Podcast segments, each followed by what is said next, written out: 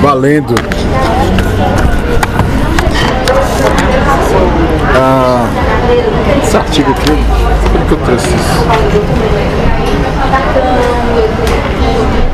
Ah, gente, vamos lá então, né? Que obra, né? Que obra, né? E assim, eu tô. Me arrumar aqui direito, ô gente, desculpa. Eu tô. Eu tô muito feliz de ter lido isso aqui, né? Porque. Eu, foi a primeira obra do Dostoiévski que eu li. Eu nunca li nada do Dostoiévski. Nunca li nada do Kafka. Né? Mas tudo por uma questão de tempo, né? Tipo assim, eu tô lendo, tô começando lá de trás e vou chegar lá. Quando eu chegar lá, eu vou ler assim de maneira mais consciente, né? Não leu Crime e Castigo? Não li Crime e Castigo, não li nada do Dostoiévski, nada do Tolstói, nada, nada, nada, nada, nada.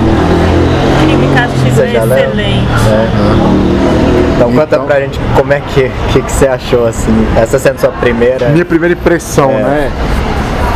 De cara já é impressionante já, né? Porque começar dessa seguinte forma, eu sou um homem doente, né? Sou um homem mau, não tenho atrativos, né? Acho que sofro do fígado, mas eu também não vou nem me tratar também, né? É, eu me é, é, certamente não poderia explicar a quem exatamente eu atinjo nesse caso com a minha raiva. Né? Ou seja, de um sujeito que se nutre de raiva, né? se nutre de ódio. Né? E isso é muito estranho do ponto de vista de romance, né? do ponto de vista da literatura. Né? Tirando os gregos, que já fazem isso de maneira muito natural, para nós, formados numa cultura judaico-cristã, né, é, é, formados numa cultura do ressentimento, do perdão, do amor ao próximo, né, dessa coisa civilizada, essa questão de cultivar o ódio, de cultivar o, o, o, o rancor, a raiva, pra gente é algo doente, né, é algo é uma doença, né? De. Então, de cara, na hora que eu li esse primeiro parágrafo, eu falei que tem coisa boa vindo aí. Eu pensei, velho, esse, esse negócio é diferente, né? É, mas o que me chamou a atenção antes de ler o livro e na época que eu indiquei para ser votado, Ah, foi você, né? foi, foi, foi a questão da leitura que o próprio Friedrich Nietzsche fez da obra. É, o Nietzsche leu essa obra. né? E o que ele fala dessa obra é o seguinte: Notas de Subsolo é um verdadeiro golpe de mestre da psicologia. né? Então, eram esses dois fatores é que me chamavam a atenção. Era uma obra nova para mim, né? era um autor novo, e o Nietzsche leu e deu esse, fez esse elogio. Para o Nietzsche elogiar algo, é porque o troço é bom. Né? Então eu fiquei com isso na cabeça. Falei, não, um dia, um colega meu de faculdade também falou para mim, cara, leia a nota, leia a memória de subsolo, é muito bom. Né? É, um, é muita psicologia, é muita coisa, acho que você vai gostar. E eu fiquei com isso na cabeça a vida inteira, mas também fui deixando. Falei, não, vou ler primeiro os clássicos lá, depois eu volto para ler isso, né? E aí chegou a oportunidade, né? De ler isso, né? Então, de cara, assim, a minha sensação foi de que o que está por vir é muito legal, né? Diferentemente de outras obras que eu li. Né? Por exemplo, é, eu li Balzac, por exemplo. A Mulher de 30 anos. Começa a ler, não parece né, que vai ser bom. Mas no final das contas fica muito bom. Né? É, aconteceu isso comigo com a. ah,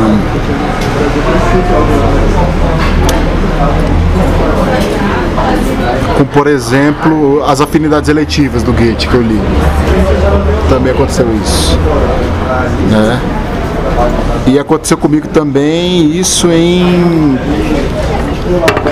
Pode tirar o cardápio? Obrigado. Em algumas comédias que eu li. Não, obrigado.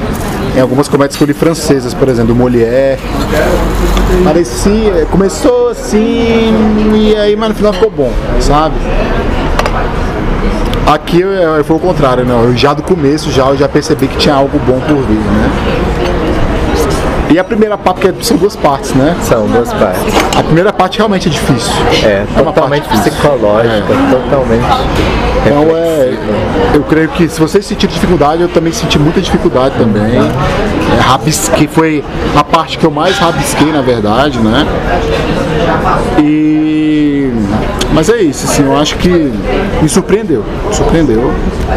Né? Eu. é, Eu achei que seria mais chato. Eu achei que seria mais chato. A minha noção sobre Dostoiévski era de um cara chato, né? De um autor chato. né? Mas eu acho que essa obra foi uma boa porta de entrada para ele.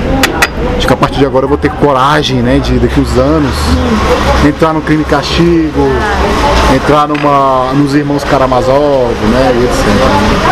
Crime e castigo é leve, assim. É, comparado a É esse, leve, né? não tem essa, né, essa introdução aí que ele dá, que é. Você, você começa a ler e você quer continuar e. Eu adorei, é um dos meus livros preferidos. Deus também. Porque tem um enredo, né? Tem uma história. É, então, tem né? história. Aqui no caso não é, né? Desse Tem. tipo, né? São, são fica memórias. esperando e tal, mas É. só na segunda parte, né, que tem uma ação e tal. A gente fica um pouco refém do próprio narrador, né? É. Dele, dele se dispor a contar pra gente algo da vida dele, né? Mas enquanto ele não fala da vida dele, ele fica falando da própria alma, do próprio subsolo dele, né? E é isso que deixa a gente um pouco incomodado, né? A gente tá tão acostumado a ler histórias, né? A ler um enredo, Sim. a ler uma ação, né? Ou é, um, é, é uma traição, ou é um casal que se apaixonou, ou é um cara desiludido. Não, mas aqui não, aqui ele trabalha primeiro com a alma, para depois trabalhar com a história, né, mesmo, né? Com coisas que levaram é, é, é, levaram ele a sentir vergonha da própria vida que ele leva. Então é uma obra que é perturbadora desse ponto de vista, né? Sim. Porque ela, ao mesmo tempo que ela é, é uma agonia do próprio narrador, cria uma agonia em nós que estamos vendo. E aí eu senti esse pouco dessa agonia. A primeira parte foi demorada pra mim. Eu li essa semana inteira. Eu li essa semana inteira, né? Comecei a ler no- na segunda e terminei ontem. Então eu passei a semana inteira lendo. Da hora que eu tinha que ler alguma coisa, eu tinha que ler isso. Então eu só li isso a semana inteira. Mas a primeira, semana, a primeira parte me levou de segunda a quinta. Aí na sexta e sábado eu peguei pra ler a segunda parte quase toda. Eu também comecei assim, bem aos pouquinhos. É, então foi aonde eu tava me escrevendo muito, perdendo muito tempo escrevendo, rabiscando. E aí eu vi, não, cara, a reunião tá logo aí domingo, eu tenho que dar uma agilizada. Ainda bem que a segunda parte facilita É. desse ponto de vista, né?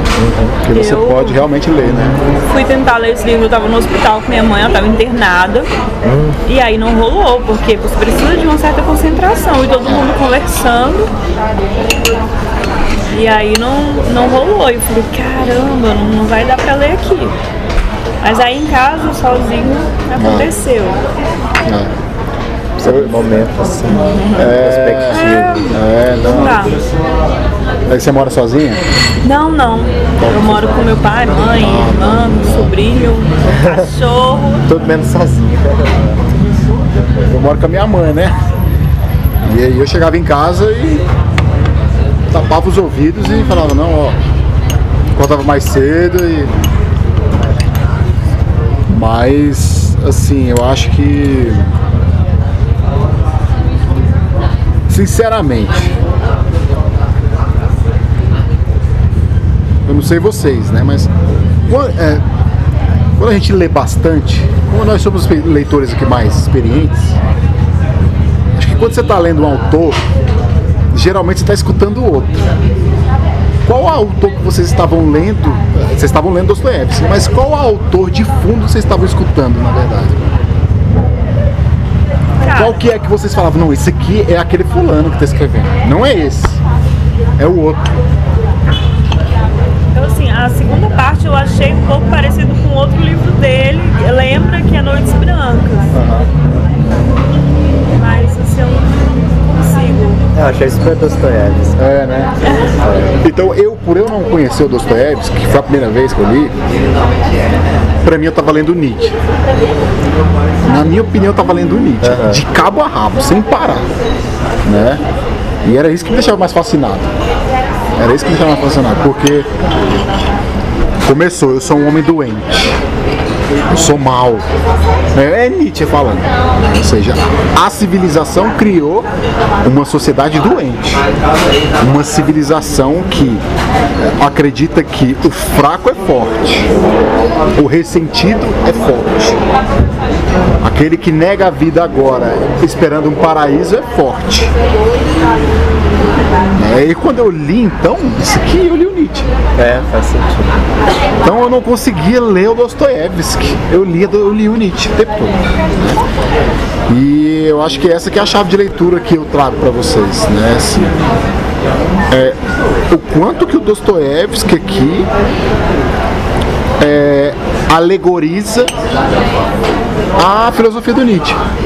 Né? Porque para mim isso aqui é uma alegoria da filosofia do Nietzsche. Uma grande alegoria. Assim como a alegoria da caverna para Platão é um desenho né, da sua filosofia, eu acho que o Zaratustra e o Nota de Subsolo pode ser exatamente né, essa essa alegoria da filosofia nietzschiana. Você sabe a linha temporal, onde é que eles estão? É, o, essa obra aqui é de 1864. 64. É. Tá.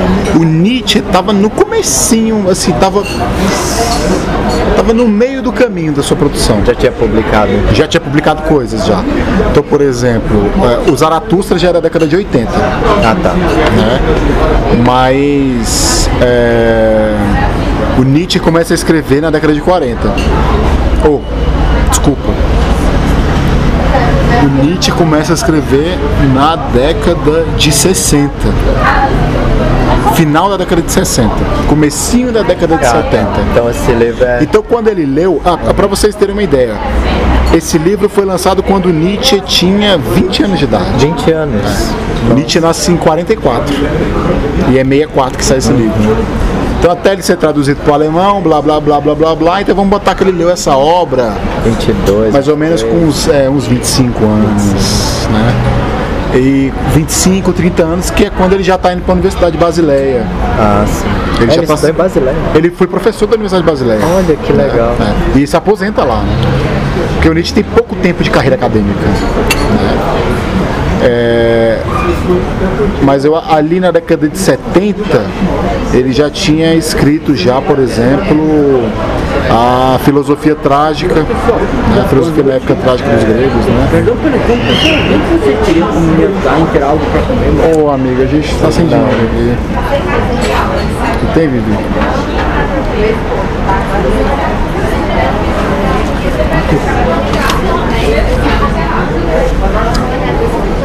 Tem mais não, obrigado. Né?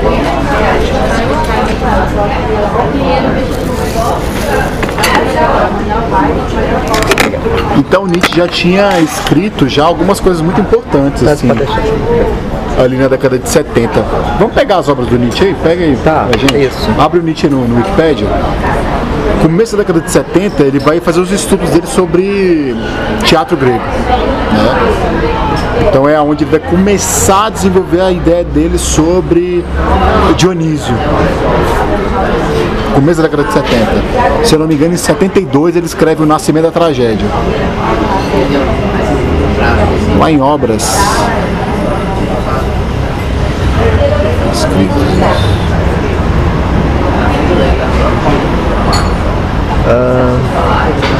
Humano Demasiado Humano é de 80. Aí já é 80. 78. 78, né? É. Tem um tópico aí acho que é de obra. Desce, sobe um é. pouquinho, sobe. É que aqui a obra acho que é só assim, geral, não tem a lista. Não tem a lista não? Tava falando sobre as obras, né? É, tinha que ter. Deve ser aqui mesmo, escrito. Nascimento da Tragédia no Espírito da Música de 72. 72 mesmo, é, exatamente. É, então em 72, ou seja, ele já tinha. Quantos anos ele tinha? 44? Ele tinha. Quase 20 30, 28. 28 anos, né? Quando ele escreve isso, né? Era um professor na universidade. Antes disso, ele faz um estudo sobre a tragédia do Sófocles, né? Então, década de 70, então com 20 e poucos anos, né? O Zaratustra já é final de vida. Que o Nietzsche entra na loucura ali em 1890. E vai ficar 10 anos completamente louco, né? Até morrer em 1900. né? É, Mas é isso, gente. Eu acho que ler o Nota de Subsolo, a Memória Subsolo, é ler uma alegoria da filosofia do Nietzsche, né? Eu acho que enquanto eu falar um pouco aqui da filosofia do Nietzsche, vocês vão lembrando de partes do livro, né? E eu vou lembrando também de algumas partes que vocês vão ver que faz todo sentido ler dessa maneira, né? Então vamos lá. Quando ele começa falando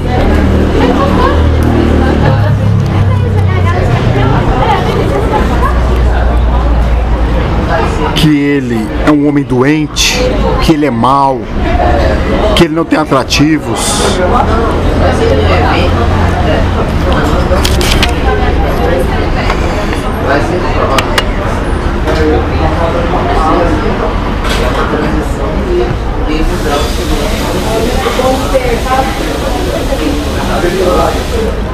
Ele mostra pra gente uma ideia de que não é só ele que é um homem doente, é que uma civilização inteira é doente. Né? É... Mas o que, que significa ser doente pro Nietzsche e pro nosso Dostoiévski aqui? Pelo menos aqui, né? É uma sociedade, é uma humanidade que encontra sentido em não viver, encontra sentido de vida não vivendo, se escondendo da vida, negando a vida, preferindo viver no subsolo do que viver aquilo que lá no final do livro chama de vida viva. Vida viva. Né? Na sua tradução está como vida viva. Lá no final, quando ele traz uma categoria de vida, ele fala de vida viva, né? Ah, sim, sim. Ou vida real, não sei como é que é, ou viva Ó, vida. Achei aqui sem querer. Tá na parte 10. É, na parte 10 do, sec- da segunda parte, do segundo volume. Vida viva. Vida viva. Vida viva. Então esse conceito de vida viva é exatamente o conceito antagônico ao subsolo. Eu acho que é assim que a gente tem que ler. Né? Do que, que o Nietzsche fala? Ele fala o seguinte, olha, a nossa civilização ocidental foi criada e foi aperfeiçoada para negar a vida e para exaltar a doença e a morte. E o que que Nietzsche fala? Por que, por que, que essa civilização chegou nesse ponto? Porque lá no começo da filosofia, lá no começo da história do pensamento humano, um cara, um carinha, né, ele rompeu com a harmonia que os gregos tinham entre vida e morte, entre razão e sentimento, entre é, Dionísio e Apolo, entre a embriaguez e a serenidade. E o cara que rompeu com isso foi Sócrates. Né? Sócrates, e depois o seu grande discípulo Platão, construíram a ideia de que o corpo é inferior à ideia, de que o corpo é inferior ao raciocínio. e de que na verdade o corpo e as sensações nos enganam. E ele não é o corpo não é objeto de conhecimento e de experiência válida, nem politicamente falando, nem de conhecimento, nem de ciência. Por isso que o Nietzsche, no começo da sua carreira, ele vai escrever obras nesse tipo, desse tipo, investigando o mundo grego. O Nietzsche defende que os gregos antes de Sócrates, os pré-socráticos, inclusive a própria tragédia grega, conseguia combinar de maneira harmoniosa, equi- equilibrada, uma tensão muito forte entre destino e liberdade, entre vida e morte, entre ah, heroísmo e tragicidade da vida. Ou seja, os filósofos antes de Sócrates sabiam lidar muito bem com a tragicidade da vida, com a incapacidade do ser humano de contornar o elemento trágico. O que é o elemento trágico? De que a gente vai morrer. De que a vida é, é- O tempo da vida a gente não sabe medir. A gente não sabe quanto tempo cada um vai viver. A gente não sabe quanto tempo a nossa mãe, o nosso irmão, os nossos filhos vão viver. Então nós vivemos numa esfera de indeterminação e de que algo vai acontecer no futuro que vai desgraçar a nossa vida. Os gregos conseguiam lidar muito bem com isso. Os filósofos pré-socráticos são esses caras que, ao invés de olhar para um outro mundo para pensar o seu tempo, eles olhavam para a própria natureza, os próprios elementos da natureza para enxergar um extrato de essência, de verdade dele. Eles eram muito mais realistas, como defende Dostoiévski. O Dostoiévski vai defender durante toda a obra, o Roma, vai rejeitar durante toda a obra o romantismo. O romantismo é uma metafísica literária. Ele é uma ilusão. Né? É, é- é escapar da realidade e não saber depois voltar para a realidade para lidar com as desgraças que a vida traz. Então uma literatura romântica, ela não é boa. Uma literatura realista sim que é boa. Né? Então Nietzsche vai falar o seguinte, olha, os filósofos antes de Sócrates, Pitágoras, Tales, eh, Heráclito, Parmênides, Anaximandro, esses caras eles buscavam respostas no mundo. Buscavam nos elementos naturais, na sua relação com o mundo, com o cosmos, encontrar um elemento vivo para explicar a sua existência. Sócrates e Platão rompem com isso. Eles vão buscar elementos na ideia, numa razão que se purifica do corpo. Para Nietzsche, isso é a desgraça da humanidade.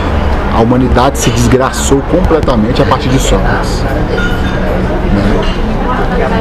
Porque Sócrates e Platão vão fazer com que o raciocínio, a forma, sobra, é, se sobreponha sobre o conteúdo.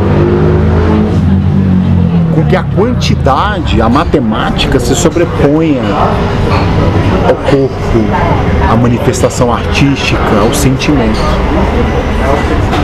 E nós cultivamos uma sociedade pautada nisso. No raciocínio, na lógica, no argumento. né? Então o que, que o Nietzsche fala? Os filósofos pré-socráticos tinham uma filosofia muito mais autêntica, muito mais real do que a de Sócrates e de Platão. E os gregos, além disso, tinham uma expressão artística por excelência, que tratava da tragicidade da vida de maneira perfeita. Era a tragédia. O teatro. teatro né? E qual deles tratava isso de maneira mais perfeita ainda? Porque o Nietzsche tem isso. Ele ainda analisa os poetas trágicos, ainda escalonando quem era mais trágico e quem era menos trágico. Quem era mais perfeito para a humanidade, quem era mais imperfeito. Para ele, Sófocles era o cara. Porque Ésquilo ainda é um cara muito ligado à mitologia. E o Eurípides já é um cara muito ligado à filosofia. Já é um cara muito ligado aos sofistas, ao argumento, à lógica, à capacidade de você é, é, é, é, convencer alguém por meio da palavra, da linguagem. E o Nietzsche tem um problema com, com isso. Porque por Nietzsche, toda linguagem por trás tem uma força. por trás de toda palavra que você fala tem um elemento de dominação. Por isso que o, que o Nietzsche é aquele cara que é crítico da cultura, crítico do poder. E o Foucault, século XX, radicaliza. O Foucault vai resgatar o Nietzsche para fazer uma crítica da cultura. E a escola de Frankfurt também vai fazer isso. Se apropriar de Nietzsche, de Freud e de Marx. Fazer com que a crítica seja cada vez mais potente. Né? Então Nietzsche ele fala muito isso, ele fala, olha, a tragédia grega era a expressão por excelência dessa harmonia entre a ordem de Apolo e a desordem do Dionísio, do Baco. Mas aí Sócrates rompe com isso. E toda a filosofia depois vai romper com isso. Essa filosofia ela vai ser pautada no sentido de quê? De que o corpo não vale nada, o que vale é a ideia. O que vale é a razão. E não o sentimento, e não a experiência empírica. E aí, mais pra frente, o Nietzsche vai questionar o quê? Além de questionar o Sócrates, que criou junto com Platão um niilismo, um niilismo que ele chama de niilismo negativo. O que, que, é o, é, que, que é um niilismo negativo? Tudo bem. Estou trabalhando com vocês, meu nome é André, eu estou indo morar em Portugal. Para pagar a despesa da viagem e não ficar pedindo dinheiro para as pessoas na rua, que eu acho que isso não é legal, que a tua dinheiro tem que trabalhar. Eu estou vendo brigadeiro, custa só dois reais para ajudar nas despesas. Eu agradeço muito. Querem, pessoal? Obrigado. Quero não, obrigado. Boa sorte. Então Nietzsche, o que, que ele faz? Niilismo negativo. É, é o negativo. Por que, que é o negativo Sócrates e Platão? Porque nega o mundo. Nega o mundo. Fala, não, esse mundo aí, ele não é autêntico. De o que é né? autêntico é o mundo das ideias. É o mundo da alma. É o mundo aqui do subsolo. Isso que é engraçado, né? Enquanto que o Platão trata ah, o irreal como caverna, o Dostoiévski e o Nietzsche já acreditam que é um elemento do verdadeiro. O subsolo é uma parte do verdadeiro, é uma parte da realidade. Que a gente não pode nunca nos desvencilhar. Né? Isso que é interessante. É... E aí, vamos lá. Esse niilismo negativo, então, ele fala que ele nega o mundo, nega o corpo, nega as sensações e fala: olha, é, existe algo aí mais puro, mais racional, que é o verdadeiro. né? O Nietzsche vai perceber que além de Platão e Sócrates, existe uma outra manifestação histórica que vai aprofundar esse niilismo negativo. É o cristianismo. O cristianismo, vai dizer o Nietzsche, né? É um platonismo para o povo. O Nietzsche, como sempre, com essas frases, né? Ele não é um homem, ele é uma dinamite, ele diz, né? Então ele fala, o cristianismo é um platonismo para o povo. Nós pegamos aquilo que o cristianismo pega aquilo que Platão defende, que é a negação do corpo como fonte do pecado, e nós vamos transformar o que? A vida após a morte como a verdadeira vida, a vida no paraíso. Então você se sacrifica aqui para ter uma vida no pós-morte, que vai te dar tudo que você precisa. né? O Nietzsche vê isso. né? Então ele vê essa cultura de negação do corpo com Platão e com o cristianismo. A arte já era, ficou para trás. A tragédia morreu. né? Esse é um chamado niilismo negativo. E além do cristianismo, que- o cristianismo negando o corpo, negando a vida, né? negando a capacidade do homem de se afirmar no mundo, de ter autoestima por aquilo que ele é, com todo o seu ódio, com todo o seu rancor, com toda a sua timidez, com toda a sua extravagância. O, o aqui, que é aquele o bonachão aqui, é exatamente o contrário do nosso narrador aqui. Um é extremamente tímido e calado e o outro é extremamente extravagante. Mas o outro incomoda ele. É, o cristianismo, além disso, ele vai trazer o quê? O sentimento de culpa, de ressentimento. E de que, na verdade, os humilhados serão exaltados. E isso para Nietzsche é muito forte. E é isso que permeia a obra inteira aqui. O narrador aqui. Qual o nome dele, gente? Não tem nome, né? Tem nome, né? Nossa. Então a gente pode dar o nome que a gente quiser pra ele, né? Nosso narrador aqui, ele é exatamente essa figura de um homem que tem vergonha da própria fraqueza dele. Ou seja, ele é um homem que já está mostrando pra gente que nós somos doentes por quê? Porque nós acreditamos que ser doente e ser fraco e ser humilhado é o pressuposto para ser exaltado. É o pressuposto para ser vivo, para ser forte, para ser bom. E isso Nietzsche tem como base da sua filosofia. O Nietzsche não quer fazer filosofia para gente fraca. O Nietzsche quer romper com a fraqueza do cristianismo e do platonismo. O Nietzsche quer ir além disso.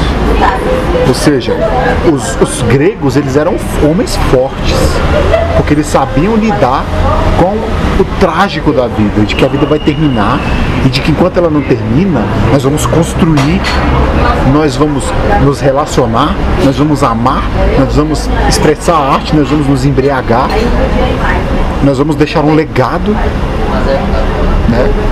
Enquanto que os cristãos não. Já é aquela coisa de não, essa vida é de sofrimento. O que está por vir é muito melhor. O Nietzsche odeia isso. Para o Nietzsche isso é uma falta de. É, é, na verdade, como diz aqui, são mortos-vivos. Bem no finalzinho do livro ele fala isso. Né? Eu me sentia como um morto-vivo. Dentro de mim eu sabia que eu era uma pessoa que tinha potência, que eu tinha potencialidades, possibilidades de viver algo muito melhor. Né? Mas a minha cultura de vergonha, a minha cultura de me sentir sempre culpado de incomodar um outro, a minha cultura de sempre não prejudicar né, o, o plano de vida do outro, faz com que eu sofra por dentro. E o Nietzsche odeia isso. E o Dostoevsky que parece que odeia esse tipo. E o nosso narrador vai trazer isso de maneira paulatina. Ou seja, vamos lá. O que, que o Nietzsche constrói? Que a nossa civilização é doente. E mais do que isso, ela é doente e ela é decadente. Porque ela começou bem e foi decaindo e que, por exemplo, o homem da ciência, o homem do renascimento, o homem da matemática, o homem dos, das grandes navegações, o homem do mercantilismo, né, das cortes, né, ele é um homem que agora, ele não é mais aquele nihilista negativo que nega o mundo, pensando no mundo além, pensando num outro mundo. Ele é agora um nihilista reativo o que a gente chama de niilismo reativo. O que é o niilismo reativo? O homem moderno, ele, como ele matou Deus, Deus está morto, diz o Nietzsche. E nós matamos Deus. Não é, a questão não é se Deus existe ou não existe. A questão agora é se Deus está, Deus está morto. Por que, que Deus está morto? Porque Deus não é mais o fundamento legítimo, legítimo para justificar as nossas ações. Nós matamos Deus. E nós matamos Deus com o quê? Com o raciocínio, com a matemática, com a ciência moderna, com a indústria, com o comércio, com as leis, com a teoria do conhecimento, com a razão pura, com a metafísica. Então nós, homens modernos, criamos agora não uma negação da realidade da vida que vai para além, mas nós criamos um niilismo de negar a realidade agora olhando para o futuro. Olhando para o futuro. Nós negamos o agora, nós negamos o corpo, o presente, olhando para o futuro. Esse é o chamado niilismo reativo. Ele reage ao tempo olhando para o futuro. É. o que o Nietzsche chama de. É que na verdade o Deleuze vai falar, né? lendo Nietzsche. É o homem é, nihilista reativo. É o homem moderno. Do século XVI aí até o século que o Nietzsche vive, o século XIX. né? É,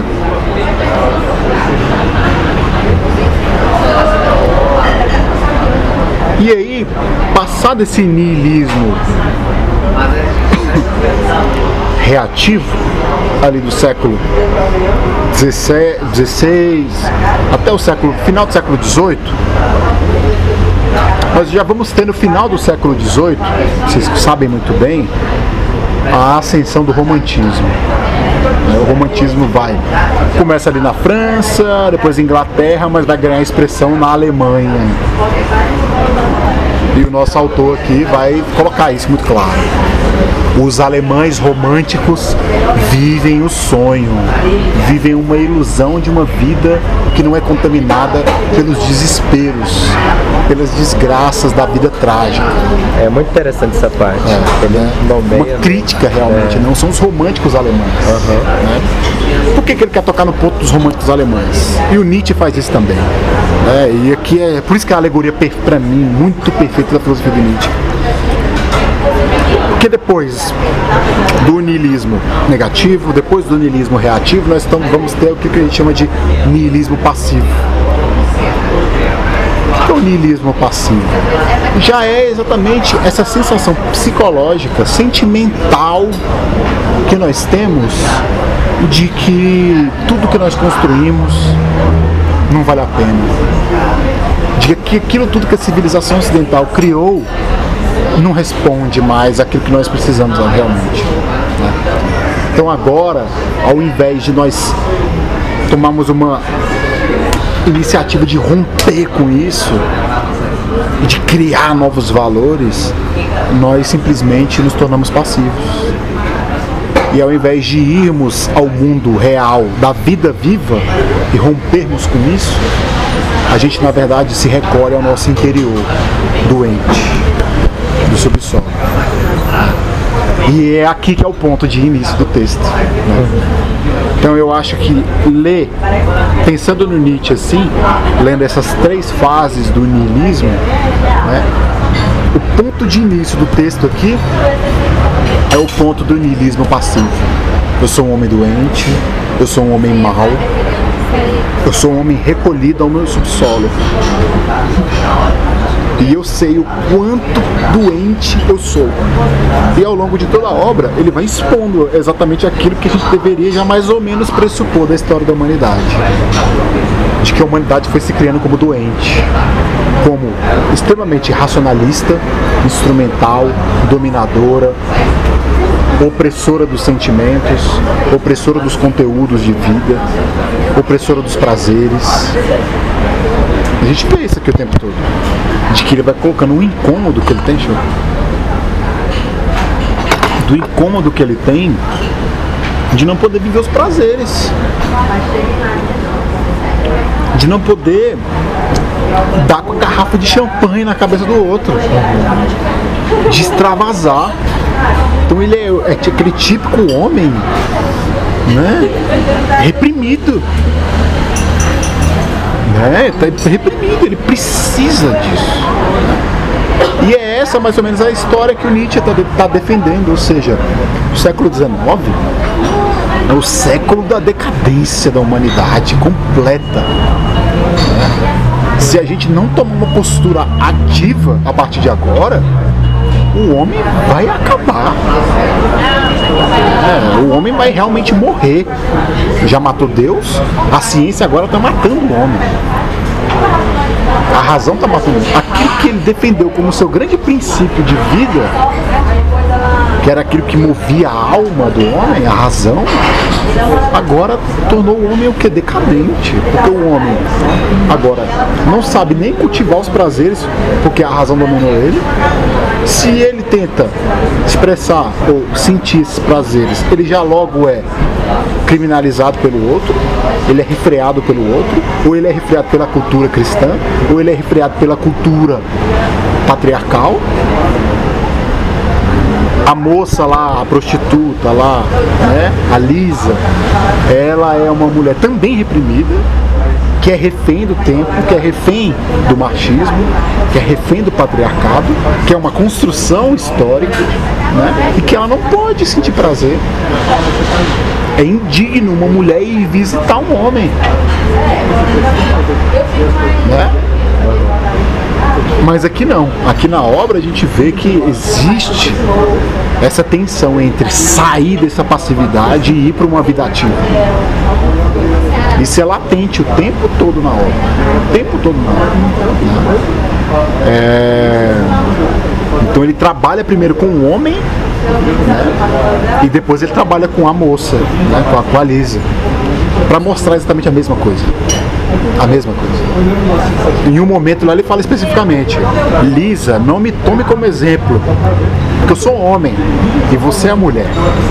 Mas nós dois somos doentes do mesmo jeito. Você, enquanto mulher, tem que dar um jeito de superar a sua passividade como mulher. E eu, como homem, também tenho que tomar um jeito de lidar. Como é que ele, como é que ele faz, por exemplo, isso? Ele planeja esbarrar em um grande oficial na rua. Ele planeja, ele pensa várias vezes em dar uma garrafada na cabeça do bonachão lá. Ele tenta mostrar para os outros que ele é um homem de respeito, que ele é um cara bem sucedido, que ele realmente entendeu e que ele realmente, realmente conseguiu é, viver a ideia de que dois mais dois são quatro. Não é isso? Ele fala. Ele vive numa sociedade em que tudo está pronto. Em que o sujeito só tem que cumprir as etapas para chegar no fim da vida na felicidade almejada. E que, que felicidade é essa? É uma, fel é uma felicidade que já foi planejada. Assim como dois mais dois é quatro. Ou seja, a vida tem roteiro determinado. E aí é aí que ele vai se colocar, assim como Nietzsche, como um herói. Ele fala, tudo que eu falo aqui é como é descrevendo a história de um anti-herói. O que, que é o anti-herói? O anti-herói é o herói, é aquele sujeito passivo. É o sujeito covarde, fracote. É o sujeito que mente sem saber que deveria ter mentido, ou sabendo que não deveria ter mentido. É o sujeito que é, é, faz o mal ao outro sabendo que ele está errado. É? é aquele sujeito que tem, uma, uma que tem uma, uma, um antagonismo entre o que ele pensa e o que ele faz. Em quantos momentos nós não vemos ele pensando uma coisa e fazendo outra? Certo. Ele lá apaixonado, ele é apaixonado pela Lisa, mas deixa lá uma nota de 5 rublos na mão dela para ela poder ir embora, ou seja, ele age, ele pensa uma coisa e faz outra. Porque a vida já está programada. Ele não pode agir de outra maneira. E o Nietzsche está falando exatamente sobre isso. O homem ocidental criou uma única interpretação de viver. Uma única interpretação, um único gabarito de vida. Foi desenhado para o homem ocidental. É a vida racional. É a vida sem paixões. É uma vida apolínea. É uma vida no qual a ordem, a harmonia musical tem que prevalecer em que não é permitido nenhum momento de embriaguez, e aí a embriaguez aparece, né? ele se embriaga, grita com todo mundo, vai no bordel, transa com nem sabe como, nem sabe se pagou, e na verdade não pagou, porque ele sai de lá e aí parece que o pagamento foi feito lá na casa quando, ele, quando ela vai visitá-lo, né? Porque fica parecendo é isso, eu te usei aquela noite e agora estou te pagando, então pode sair daqui. O Nietzsche está querendo mostrar isso pra gente, ou seja, o homem é racional. O homem ele, ele planeja cada passo de maneira calculada para fins extremamente calculados. Então no momento em que ele estava lá atrás do biombo lá, andando, e ela lá esperando ele, e ele vai e entrega o dinheiro, mesmo sem querer, ele já estava pensando nos efeitos. Ele planeja com aquela ação covarde expulsar a menina da casa. E ele consegue fazer isso. A grande questão é, no subsolo dele ele não queria isso. Isso é um anti-herói. O anti-herói ele age assim. Ele é covarde. Ele não assume os riscos da vida. Ele nega a vida que ele tem em prol de ideais, em prol de sonhos que ele nunca viveu, em, em prol de sonhos que ele nunca sonhou. É isso que o Nietzsche está querendo defender. E é isso que está aqui na obra, o tempo todo latente.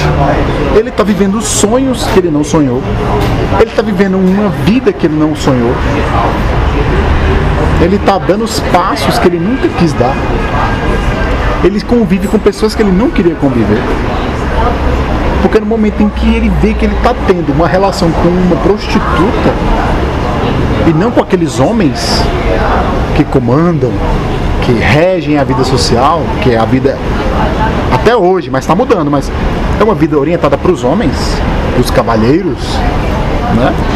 Quando ele vê que aquele tipo de vida ligada a uma mulher, uma mulher ainda indigna, suja, como ele diz, né?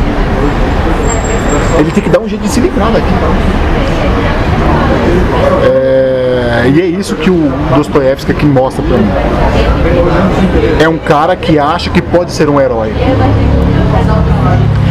Mas o que ele narra é toda uma história de um anti-herói, de um covarde. É... E aí que a gente entra no quarto passo que o Nietzsche defende, que na verdade é o que o, o Deleuze lê do Nietzsche, né? que é o niilismo ativo. Né? O que é o niilismo ativo? Já é o final da carreira do Nietzsche humano, demasiado humano, genealogia da moral e o Zaratustra. O que, que o Nietzsche defende ali? Nós temos que ir além de todos esses valores que nós criamos para a sociedade ocidental. Temos que ir além. Então, se a, o valor é não ter prazer, agora o valor tem que ser ter prazer. Se o valor é que o fraco é forte, tem que inverter isso. O fraco é fraco e o forte é forte. Nós temos que ir além desses valores. Porque ir além desses valores é ir além do próprio homem. Então nós temos que ir além do homem. Aí eu sou super-homem. É, né? Que é a ideia do Übermensch, né? Então nós temos que ir além, além do homem. A tradução exata é além do homem, né? Porque a ideia do super-homem é a ideia desse homem velho doente elevado a uma potência. Então a ideia do Nietzsche é ir além, é transvalorar todos os valores. Olha a ideia. Né? E o Zaratustra esse profeta do novo homem. Né? Fomos além desse homem. Onde o fraco é fraco. Porque nessa sociedade doente, decadente, nihilista, que vê, que nega a vida, pensando numa vida futura ou, no, ou na vida além, é uma vida dos fracos, é uma vida dos covardes, é uma vida dos anti-heróis. Então o que ele narra aqui é a narração do anti-herói que ele é, mas na verdade é a narração de toda a história da humanidade, que é doente, que é fraca, que é covarde. Uhum. Né?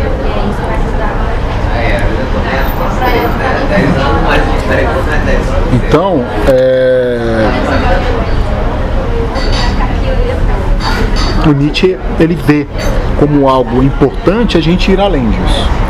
E o Dostoevsky está o tempo todo aqui, o nosso narrador pelo menos, está o tempo todo aqui agoniado com isso. Né? Em forçar a barra para mostrar a vida. Né? Então ele vai realmente lá, por exemplo, desafiar e dar uma bofetada nos Verkov. Né? Ele pega a carruagem, vai, vai lá, dá uma bofetada nele. Ele só não dá a bofetada porque chega lá eles não estão lá. Mas ele foi. É, No momento em que ele entrega os cinco rublos para a menina, ela sai, ele se arrepende e vai atrás. Ele chega aí até em uma. ele- é é essa é que é a coisa sensacional, né? A genialidade tá aqui, né? Ele para numa encruzilhada. Ele para numa encruzilhada. Ele olha para os lados, ele desiste, volta para casa e ele fica pensando: e aí? Se eu encontro ela de novo, o que que seria da minha vida? Mas se eu pensar bem, se eu ficar mais uns dois dias em casa e esquecer disso, eu também vou viver bem. Isso é o anti-herói. Isso é o anti-herói. O anti-herói, ele, ele tem o sentimento de vergonha. Ele tem o sentimento de culpa. Ele tem o sentimento de que ele não pode agir contra a tradição que vem atrás dele. Ele, na verdade, ele sempre tem que respeitar os valores que estão aí e nunca criar valores. Que é essa que é a diferença do Nietzsche na filosofia. Ele quer, por isso que ele vai defender, por exemplo, o grande compositor Richard Wagner. Porque ele vê lá no início da vida dele mais uma filosofia mais romântica do Nietzsche, que o Richard Wagner, ele é um cara, ele é um gênio. E gênio tem a capacidade de criar valores. E se cria valores, cria uma nova sociedade, cria um novo homem. Então o Wagner, ele cria um novo homem. Ele tem ali os fundamentos artísticos. Ele vai ver na ópera do Wagner total exatamente elementos que os gregos fizeram na tragédia deles. Ele resgata isso e investe no Wagner. Mas o Wagner, no final de vida, vai se tornar o que? Cristão. E vai morar em. Veneza. né? E morre em Veneza. O Wagner foi uma decepção para Nietzsche. né? Porque o Wagner se apropria exatamente de tudo aquilo que o Nietzsche não quer, que é o cristianismo. O Nietzsche se coloca como o anticristo. Não é porque o Nietzsche é o Satanás, é o Lúcifer. Mas é porque o Nietzsche quer uma cultura anticristã, anti-morte. Porque o cristianismo é exatamente a religião da morte, da negação da vida. Então Nietzsche vai defender o quê? A figura do herói. A figura da vida, da afirmação da vida. No qual o sujeito agora, ele tem ele, ele vê na vida, ele vê nos prazeres, ele vê na arte, ele vê nos valores que ele tem e nas suas contradições entre razão e emoção, entre ideia e, e- e sensibilidade, entre sociedade e indivíduo, entre política e economia, entre a Prússia e a França. Ele vê nisso todo o oceano no qual ele pode beber para ter vida, onde ele pode beber para ter vontade de poder, onde ele pode ter cada vez mais vontade de ter vida, onde ele pode viver realmente.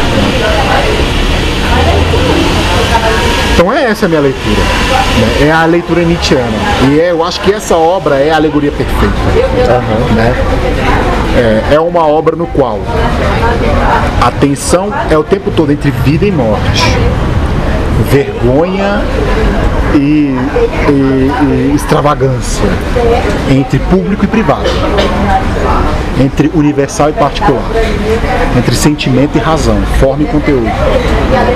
Por quê? A sociedade doente, a sociedade dos maus, é uma sociedade é uma sociedade, do- na verdade, dos fracos, né? É uma sociedade que dá prevalência do instrumento, do- da razão, da forma contra a vida.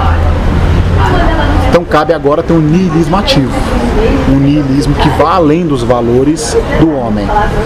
Então, se o niilismo reativo matou Deus,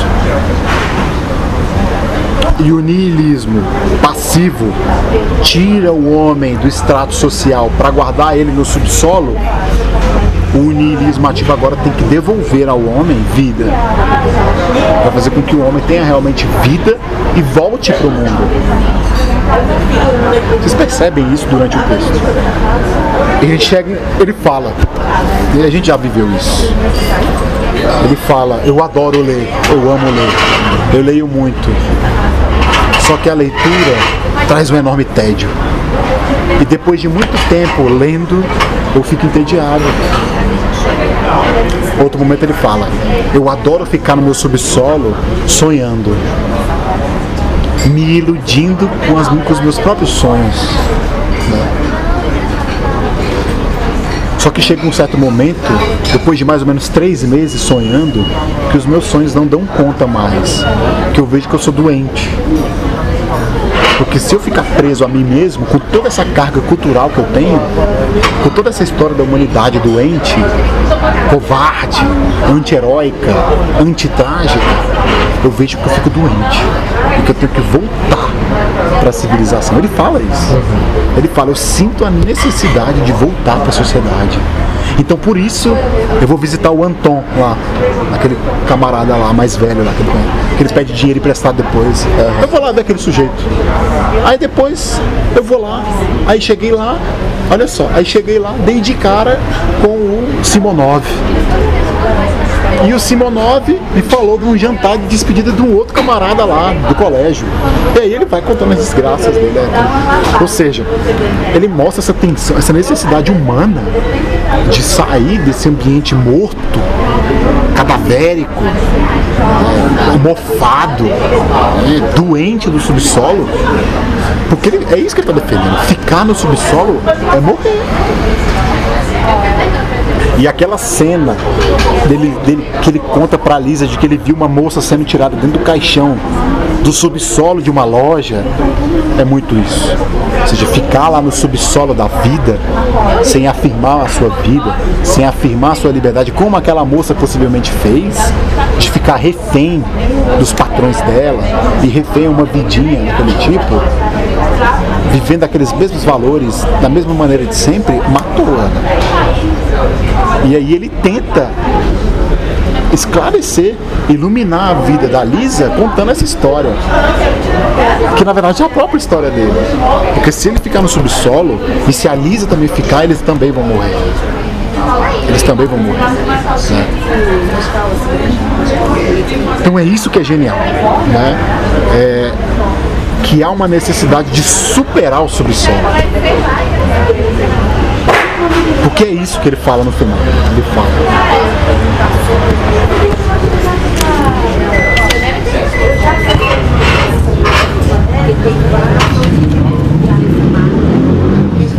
Vamos nos dois últimos parágrafos. Tá. Na verdade, as últimas. ah, as últimas 10 linhas do, do, do penúltimo parágrafo. Certo. Depois vamos ler o último, todinho. É, começa lá em até mesmo. Até mesmo nos é difícil ser. Penúltimo parágrafo.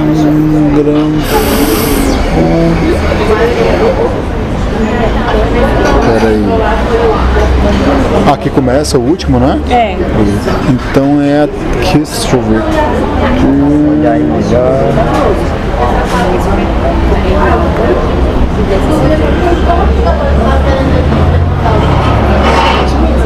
Procura essa exclamação aqui que é mais fácil de localizar. Exclamação. Não tá, olhem com mais atenção, pois olhem com mais atenção. Olhem com mais atenção, é. Pode s- é aqui, né? Olhem melhor, né? Olhar e melhor, é. Começa daí, o seu olhar, Pois olhem com mais atenção. olhem com mais atenção, tá? Vamos lá. É por aí mesmo. Olhem, é por aí, é. Nós nem sabemos onde vive essa coisa viva, o que ela é e como chamá-la. Deixe-nos sós, sem livros, e imediatamente ficaremos confusos, perdidos.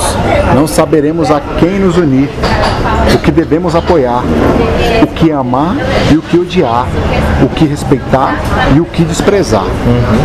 Ou seja, se a gente quer sair desse itinerário de uma vida planejada, a gente não vai saber mesmo o que amar, o que odiar, porque vamos estar no mundo, na vida viva, né? Na vida viva pode tem- acontecer de tudo. é, não tem as a gente pode se apaixonar aqui agora, a gente pode odiar, a gente pode sair daqui brigando, né? Então é isso que eu tô querendo falar. Até mesmo nos é difícil ser gente, gente com seu próprio e verdadeiro corpo e sangue. Sentimos vergonha disso. Achamos que é um demérito e nos esforçamos para ser uma espécie inexistente de homens em geral. Olha aí a noção de homens em geral, homem universal. Esse homem é exatamente essa ideia de homem. Uma ideia de homem, tipo a humanidade. Até eu falar isso aqui agora é algo genérico. Falar humanidade, falar futuro, falar o progresso, nação. São ideias vagas.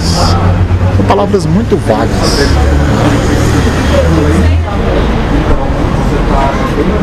Somos natimortos. Natimortos. Olha isso, gente. E há muito tempo nascemos não de pais vivos, e isso nos agrada cada vez mais. Estamos tomando gosto. Em breve vamos querer nascer da ideia, de algum modo. Mas basta. Não quero mais escrever do subsolo. Entretanto, aqui não terminam as notas desse paradoxista. O autor não resistiu e prosseguiu com elas, mas nós também pensamos que é possível terminar por aqui. É esse paradoxo. A superação desse homem natimorto, desse homem que nega a vida, desse homem universal, desse homem formal, desse homem conceitual, né? desse homem que nasce da ideia e que fica preso ao seu subsolo agora nesse momento da história da humanidade, mais romântico, mais decadente, mais anti, anti-ciência. Né? É, mesmo assim, é, o, o próprio narrador diz que é difícil superar isso. É isso que é o paradoxo. É, você constata, e o Nietzsche também sabe disso, você constata a sua cultura, constata todos os, todas as relações de poder e de domínio que existem por trás das palavras, dos valores éticos e políticos, mas é difícil superar difícil. Fazer a revolução como queria o Nietzsche, porque o Nietzsche queria sempre fazer uma revolução. né? O Nietzsche nasce em 1844. Em 1848 existe a chamada Primavera dos Povos. Lá na década de 70 nasce Richard Wagner. Em 1872 a Alemanha se unifica. né? Antes, dez anos antes, a Itália tinha se unificado. Giuseppe Verdi tinha feito as óperas da unificação da Itália, a revolução da unificação, da ideia de nação. Então o Nietzsche, o Marx, o Freud, o Wagner, o Verdi, o, o, o, o Hegel, até mesmo o Hegel, né? o Feuerbach, o Kierkegaard, todos esses caras estão vivendo o século da revolução. Nós estamos sentindo que tem uma revolução. Só que cada um vai para um lado. Cada um vai para um lado. O Marx vai para o lado da revolução econômica, o Nietzsche, junto com o, o- o Wagner, vão pela revolução cultural, pela revolução da arte, da música. Porque essa música que tem até agora aí, nada mais é do que uma música meramente racional. É a chamada música clássica. É o período da música clássica. Que nasce ali com, é, com Haydn e vai morrer mais ou menos com Beethoven, a partir da quinta sinfonia de Beethoven. né? Então nós vamos ter o período clássico. O que é o período clássico da música erudita? É o período da razão é o período iluminista, né? é o período da ópera lá, da, da, da flauta mágica do Mozart, do- da ascensão da burguesia, da Revolução Francesa e da maçonaria. né? Dos ideais da Revolução Francesa, que vai culminar é, é, no- no- na ascensão da burguesia e, no- e na ascensão do capitalismo industrial, onde você planeja os meios para ter um futuro garantido. né, de progresso. Então esses caras sabem muito bem que a revolução está por aí. né? E o Nietzsche vai tentar investir na sua revolução. Para Nietzsche, se a gente enxergar como que a civilização se formou doente, se formou contaminada pela morte, que nós nascemos sempre mortos e fundamentados nas ideias, né? se a gente agora fizer um diagnóstico filosófico e cultural disso, quem sabe, quem sabe a música não pode dar um impulso para isso. Porque a música era esse elemento que transitava entre o povo e as cortes. Era isso que acontecia. né? E a filosofia também. Desde os iluministas, a filosofia se torna algo mais acessível. Na universidade, principalmente, mas na cultura popular. 1848, a Primavera dos Povos, é uma revolução de cunho já trabalhista, socialista, com ideias do socialismo utópico, que é francês, que é do Robert Owen, inglês também.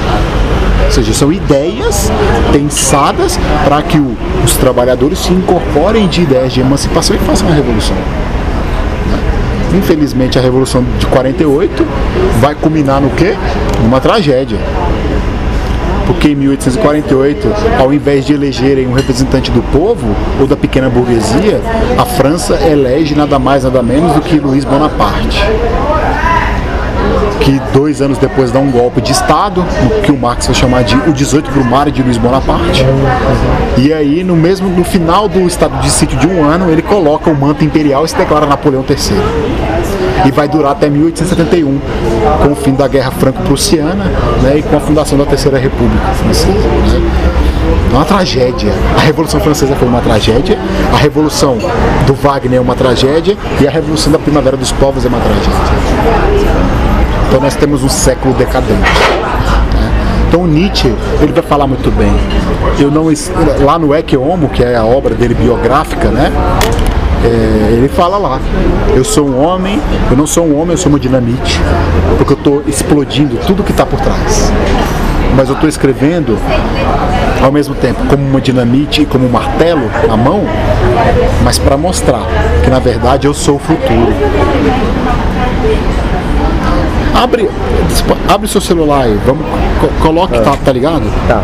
Coloque aí, Ekeomo, é, é SCC, você sabe, né? Sei. Vamos ver os capítulos do, do. Pra vocês verem o tanto que é significativo isso tudo, né? Pra gente arrematar a ideia do, da discussão.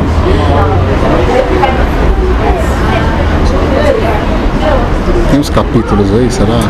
Em inglês deve ter, em português é.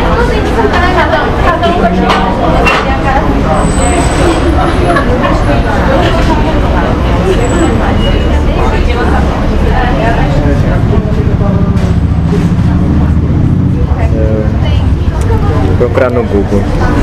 Coloca assim, Ekeomo capítulos.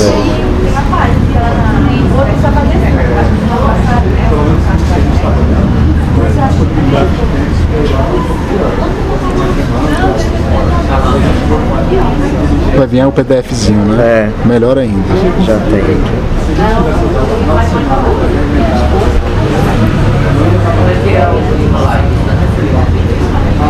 Bom, por que sou tão sábio? Por que sou tão sagaz? Por que escrevo tão bons livros?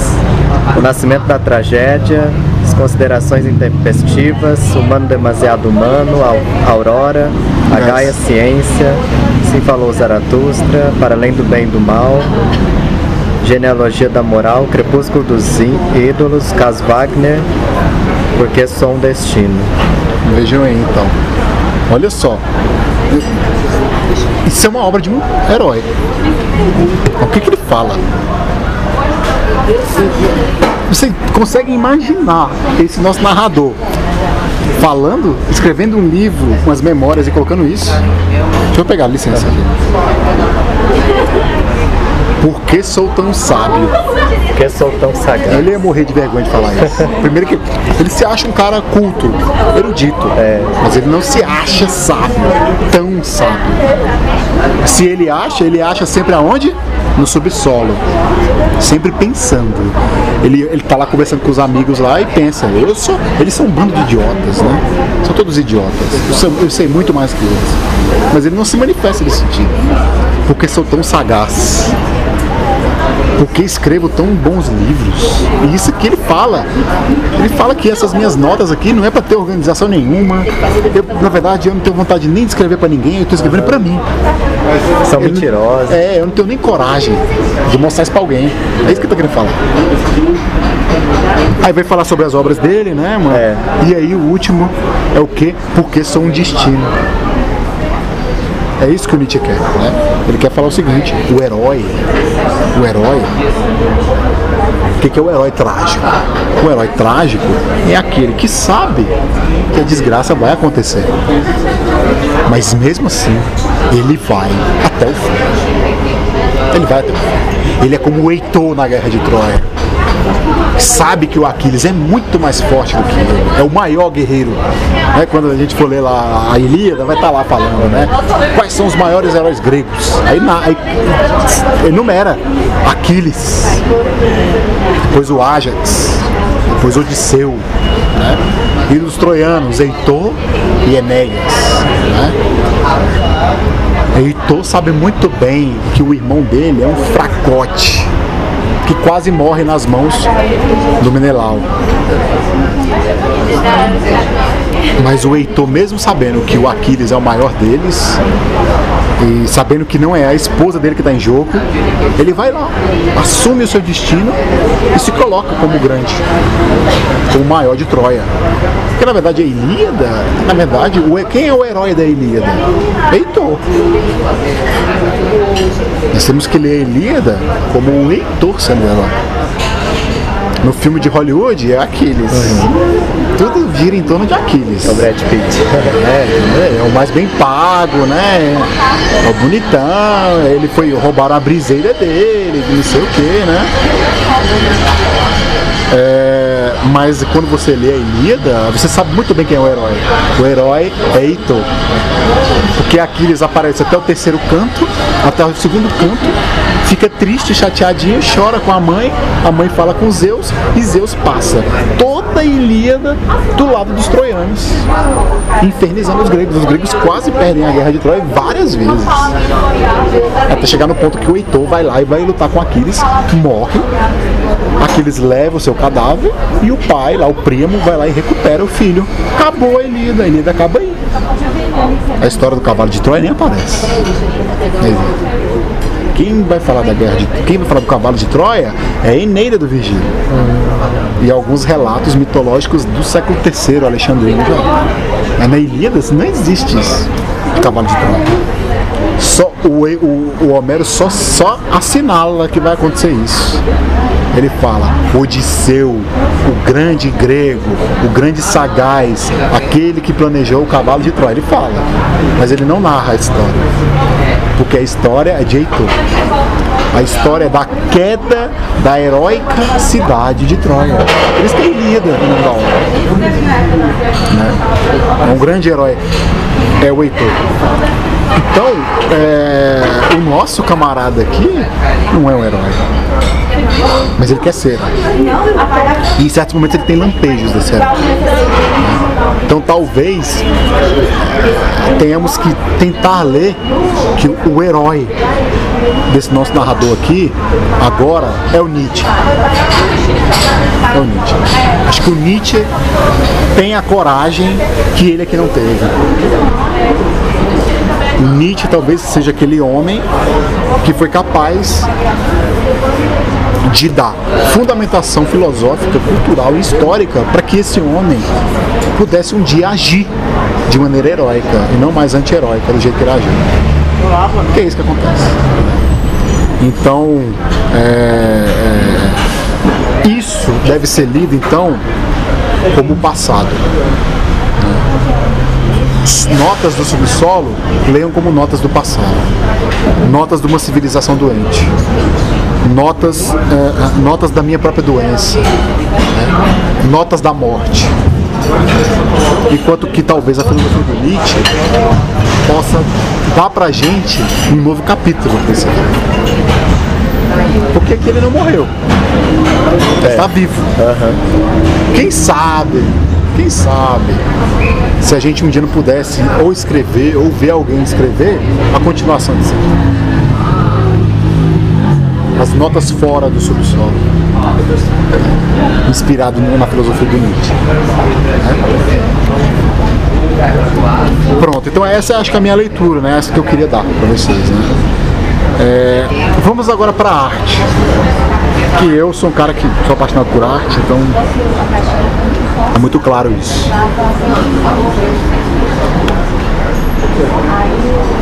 Eu acho que dois.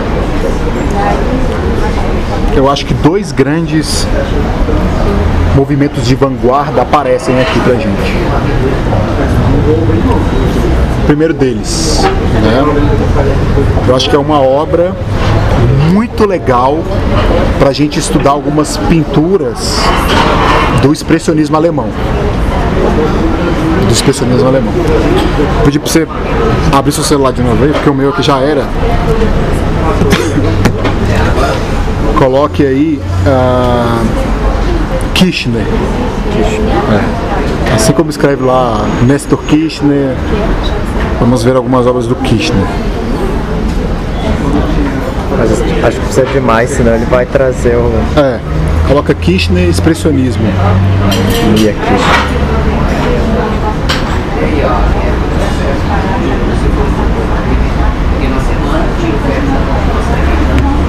Olha só, gente.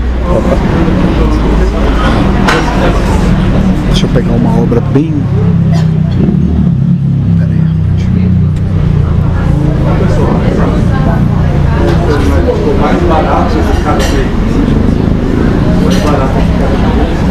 Essa obra aqui se chama Cinco Mulheres na Rua, de 1914, do Kirchner. Né? Ernest Ludwig Kirchner. Cinco Mulheres na Rua.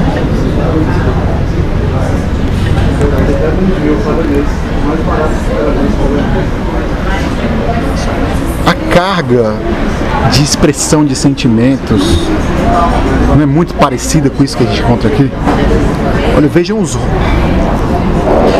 o semblante dessas mulheres, né?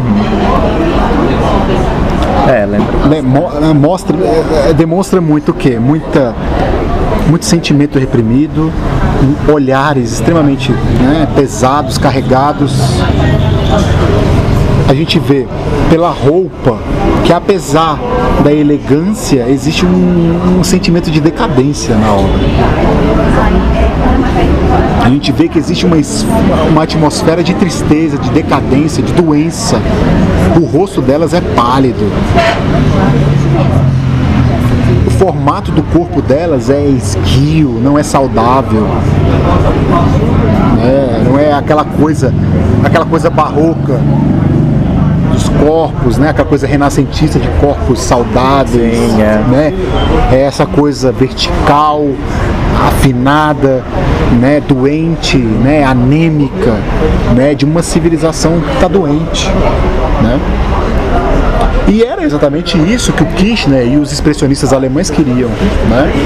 O movimento que eles criaram é o chamado Die Brücke, né? que é a ponte. Que é exatamente sinalizar que essa sociedade capitalista, industrial, produziu uma sociedade doente, triste, no qual as pessoas. Percebam, ninguém olha no rosto de ninguém nessa obra. São pessoas isoladas. São pessoas que sonham em acabar o seu trabalho e correr para dentro de casa para se sentirem confortáveis, para se sentirem saudáveis consigo mesmas. As pessoas. é, ele mesmo fala que ele, é- quando ele vai para a rua, ele volta para casa com um sentimento horrível. De que, que na verdade é só, um- é só uma multidão e não uma coletividade. Essa obra mostra muito isso, um sentimento de multidão, de muitas pessoas em um pequeno metro quadrado, mas que são sós, ninguém se conhece, mas são todas iguais.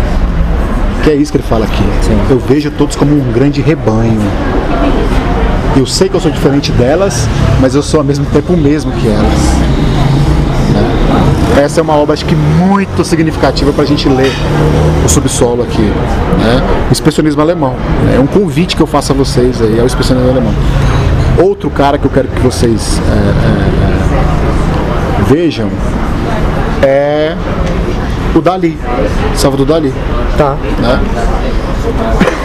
Pode abrir só o Dali aí, qualquer pintura do Dali. É, são bem representativos.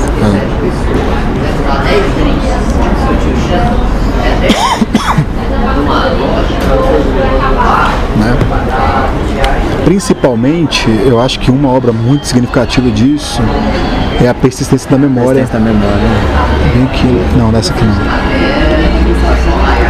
Tava aqui, ó. Aí. Né? A persistência da memória. Ah. Ou seja, tudo é fluido, tudo passa, né? O tempo já é algo que, mesmo que você possa medir, a velocidade da, da civilização está tão, tão excessiva que nem mesmo né, o deserto do real, olha, o deserto do real. né? Mas isso daqui a gente não percebe na realidade. Isso a gente percebe no subsolo, na nossa psique. Lá no nosso íntimo a gente sente que as coisas não duram mais. De que nada é persistente e que a gente, a gente sempre tem uma memória de coisas que não duraram. Ou a gente sempre tem memórias de coisas que não duraram, mas que a gente sabia que persistiria. Na verdade, esse é o conceito de verdade para o Nietzsche. É uma é, é a- é é a sensação ou a ideia de persistência, de duração que nós temos. A verdade é uma necessidade humana de persistência, de perduração. Que o tempo não se esgota, mas perdura. É a noção de verdade que o Nietzsche tem e que ele percebe que na humanidade nós falhamos. Que o que vale é o aqui e agora, é o hic et nunc. É o aqui e agora. É viver a vida agora, com corpo e sangue. Né? Então, isso aqui que o Dali está pintando não é a realidade. É a surrealidade. É aquilo que está além da realidade. É aquilo que ele faz aqui o tempo todo, gente. Sonhar. Os surrealistas estão extremamente influenciados pela ideia de inconsciente, pela ideia de sonho, pela ideia da ilusão e pela ideia daquela realidade que nós não vivemos, mas que os nossos sonhos trazem. E de uma ideia de um mundo que pode surgir. Não do que está aí, formal, prescrito desde sempre, mas em algo que nós podemos sonhar. Tanto é que o movimento surrealista vai ter o seu. as- um dos seus grandes eh, pertencimentos ao movimento socialista. O movimento de sonhar o mundo novo.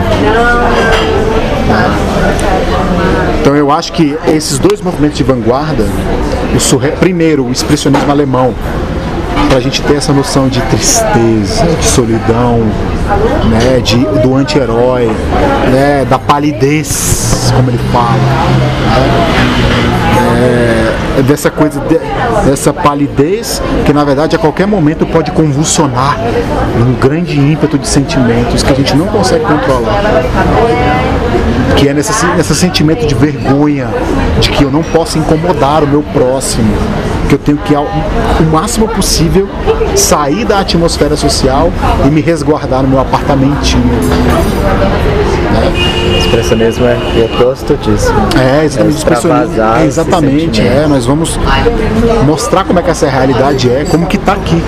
É expressar o sentimento. né? E no surrealismo, nesse sonho, nós podemos ver isso. Ou seja, existe algo aqui sonhado. Existe uma outra forma de viver, mas que ela não é vivida. Ou se ela é vivida, ela é vivida em momentos de acidente. né? Ele não pensa, não, eu vou viver, eu vou, eu estou apaixonado por ela, vou pedi-la em casamento aqui agora mesmo, né? E vou viver com ela, e vou ter filhos com ela, independente do que achem de mim. Não é isso que acontece. Não é isso que acontece. Que acontece o contrário. Ele foge da vida que ele poderia viver e fica com a vidinha que todos sonharam para ele.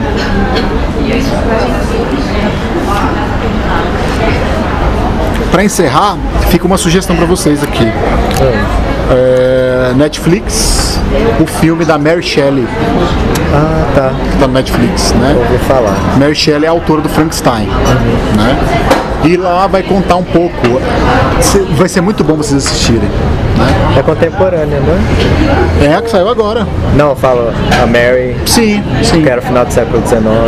Isso, né? A mãe dela é a grande feminista, né? É Mary Goldwyn, né? E ela se casa e sonha junto com um poeta lá, né?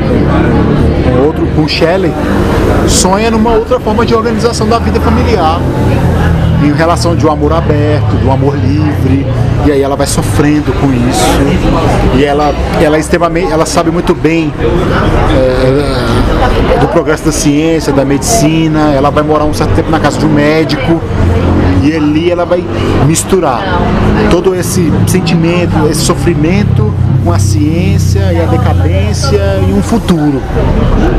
Então acho que é um ótimo filme pra gente dar um outro significado para as notas do subsolo. Acho que eu, fica bem. Eu tô assistindo, comecei a assistir hoje ele, então eu tô na metade dele. né? Eu tô no seu final ainda e tal, né? Eu sei que ela vai escrever o Frankenstein, claro. Né? Mas fica como uma dica para vocês aí sobre isso. Legal. Beleza? Então é isso. Querem? Eu, eu falei demais, né? Eu não deveria ter falado tanto, né? Não, mas Eu quis ser um herói agora, né? Eu não, eu não podia segurar isso, né? foi muito interessante essa correlação que eu, Não, eu também né? adorei. assim. E, e isso que ele faz, a gente cansa de fazer. Eu vou chegar lá e vou falar isso, isso e isso, né? E a gente não faz. Né? Quantas vezes? Eu acho assim muito. Muito. Ah, não deixa não pra ficar tudo bem, vamos deixar como tava, né? Ele fala que vai lá, vai falar isso, falar aquilo, vai dar porrada. Eu, eu desconfio não iria dar esse murro na cara. É. Que ele foi lá pra dar. Porque tudo que ele, é, ele planejou, ele não fez. faz. Né? É, assim como também é, aquela cena que ele dá o dinheiro a ela. né? Ele fica criando esse suspense na gente, né? Eu fui lá e entreguei a ela. Eu fui lá e coloquei na mão dela. Mas ele não fala o que, que é. A nossa expectativa, talvez, seria de um anel, Ah, sim, sim. seria de A uma. nossa visão romântica. É. Quando você lê, você pensa, não, agora, agora vem algo bom aí. Mas não. Aí ele mostra a miséria. Ele mostra essa... Isso que é genial, né? É mostrar a miséria humana com dinheiro. É mostrar a miséria com dinheiro. É mostrar. é, é, é, é mostrar o vazio da humanidade com aquilo que a humanidade acha que é o que tem mais valor, Sim. que é o dinheiro. Ainda mais no século XIX, né? a era do capital, como diz o Hobsbawm, né? A era do capital. Então eu acho que isso aqui tem muita coisa pra gente olhar, sabe? Assim, essa ideia da encruzilhada, que é uma ideia que o. Não, é claro, não estou falando que tirou daqui, mas que o Graciliano Ramos, tá- o Graciliano Ramos não, o Guimarães. Guimarães Rosa talvez tenha tirado né, do pacto, né? Pode ficar aí. E é uma ideia que permeia um pouco o nosso. É claro, tem muita coisa que eu não falei aqui. Muita leitura com Fausto. Que eu fiz umas leituras sobre o Fausto aqui. Que era uma perspectiva que eu ia trazer. Que é a perspectiva do Fausto. né? O Fausto é esse cara. É o cara que passa toda a sua vida estudando, preso num quartinho gótico É estudando toda a vida, né? É, que em um certo momento ele vê que aquilo não levou ele a nada, aquela vida burocrática não levou ele a nada, aquela vidinha acadêmica, investigativa, especulativa não levou ele a nada, ele agora quer ir logo vender a alma pro diabo. E ele fala sobre isso aqui. Você, minha filha, você vendeu a sua alma pro diabo. Mas ele sabe muito bem que talvez vender a alma pro diabo seja uma saída possível. E é, algo, é um passo que o Fausto dá. É um passo que o Fausto dá. Não, eu vou fazer um pacto com o diabo e eu vou ressignificar os meus valores. Se no início era o verbo, como diz lá no Evangelho, no evangelho de, de- de João, né? No Evangelho de João diz lá, e no início era o verbo. Goethe, de maneira genial, artística, vai fazer uma retradução do Evangelho de João, que é muito significativo para a gente ler também isso aqui. Não é mais agora. Ele fala. E no início era o verbo. Mas não, o verbo é insuficiente. No início era a energia, mas a energia também é insuficiente. Então agora é melhor eu ressignificar a minha vida e ressignificar aquilo que eu levei como importante para minha vida, que é o evangelho. Eu agora vou ressignificar. E no início era a ação. Ele retraduz isso. Ou em alemão, né? Im Anfang war die Tat. E no início era o ato. E tanto é que quando ele sai do quarto gótico, depois de fazer o pacto com Mephistófeles, a primeira coisa que ele vai fazer é ir para uma taverna encher a cara. É muito a cara disso aqui. Primeiro evento social no qual ele fica extremamente ansioso é o jantar. Né? É a bebedeira que ele sabe que vai acontecer. Ele fica ansioso por isso. Ele realmente bebe e ele realmente blasfema contra a humanidade. né? É né, no episódio lá do- da taverna do Fausto que o Mephistófeles tira vinho de uma mesa de madeira, fazendo uma grande blasfêmia com as bolas de Canaã lá do- da Bíblia, que é o primeiro milagre de Jesus, e com a obra do Tintoretto. Do Tintoretto não, do, do Veronese. Então eu acho que essa é uma leitura possível também. Ler as notas de subsolo com Fausto. Aí a leitura fica muito grande. Aí a gente lê com, lê com Nietzsche e com Fausto do Goethe, aí vira uma explosão. assim. Ainda mais que ele fala, né, do romantismo alemão diretamente. Vamos pro real. E a vida viva é uma vida contraditória, paradoxal, com sangue e com ideia. Eu acho que essa que é a ideia, né? Eu acho que essa que é a ideia que eu queria fazer pra vocês. Beleza? É é nome do filme? Anota pra mim, você sabe? Mary Shelley? É com a- aquela irmã da Dakota Fanning, né? a Ellie Ellie Fanning, né? Mary.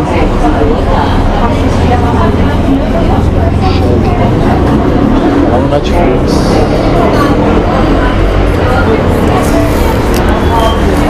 Bacana. Então beleza, vou parar então. Palmas pra gente aqui, vem. Pro Gastão tirar nossa